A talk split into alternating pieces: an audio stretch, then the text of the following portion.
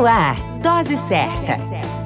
O seu boletim sobre saúde. Dose Certa.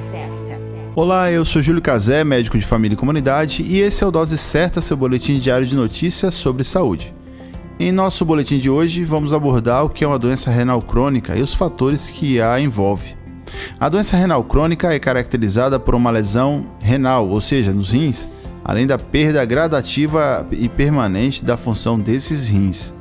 Em nosso país, a doença renal crônica é muito comum, afetando cerca de 2 milhões de pessoas por ano. E a doença geralmente se desenvolve de forma lenta e progressiva, não apresentando sintomas. O diagnóstico da doença renal crônica é realizado através de exame laboratorial e também de exame acurado de um médico especialista.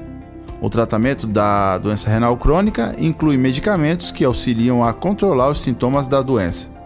O controle da pressão arterial e da diabetes mellitus, que são duas doenças com risco de doença renal crônica, estão entre as medidas de prevenção para esta doença. Cuidar da sua saúde também inclui a ida rotineira a um consultório médico. Cuide da sua saúde e até o próximo Boletim Dose Certa. Dose Certa. O seu boletim sobre saúde. Dose Certa.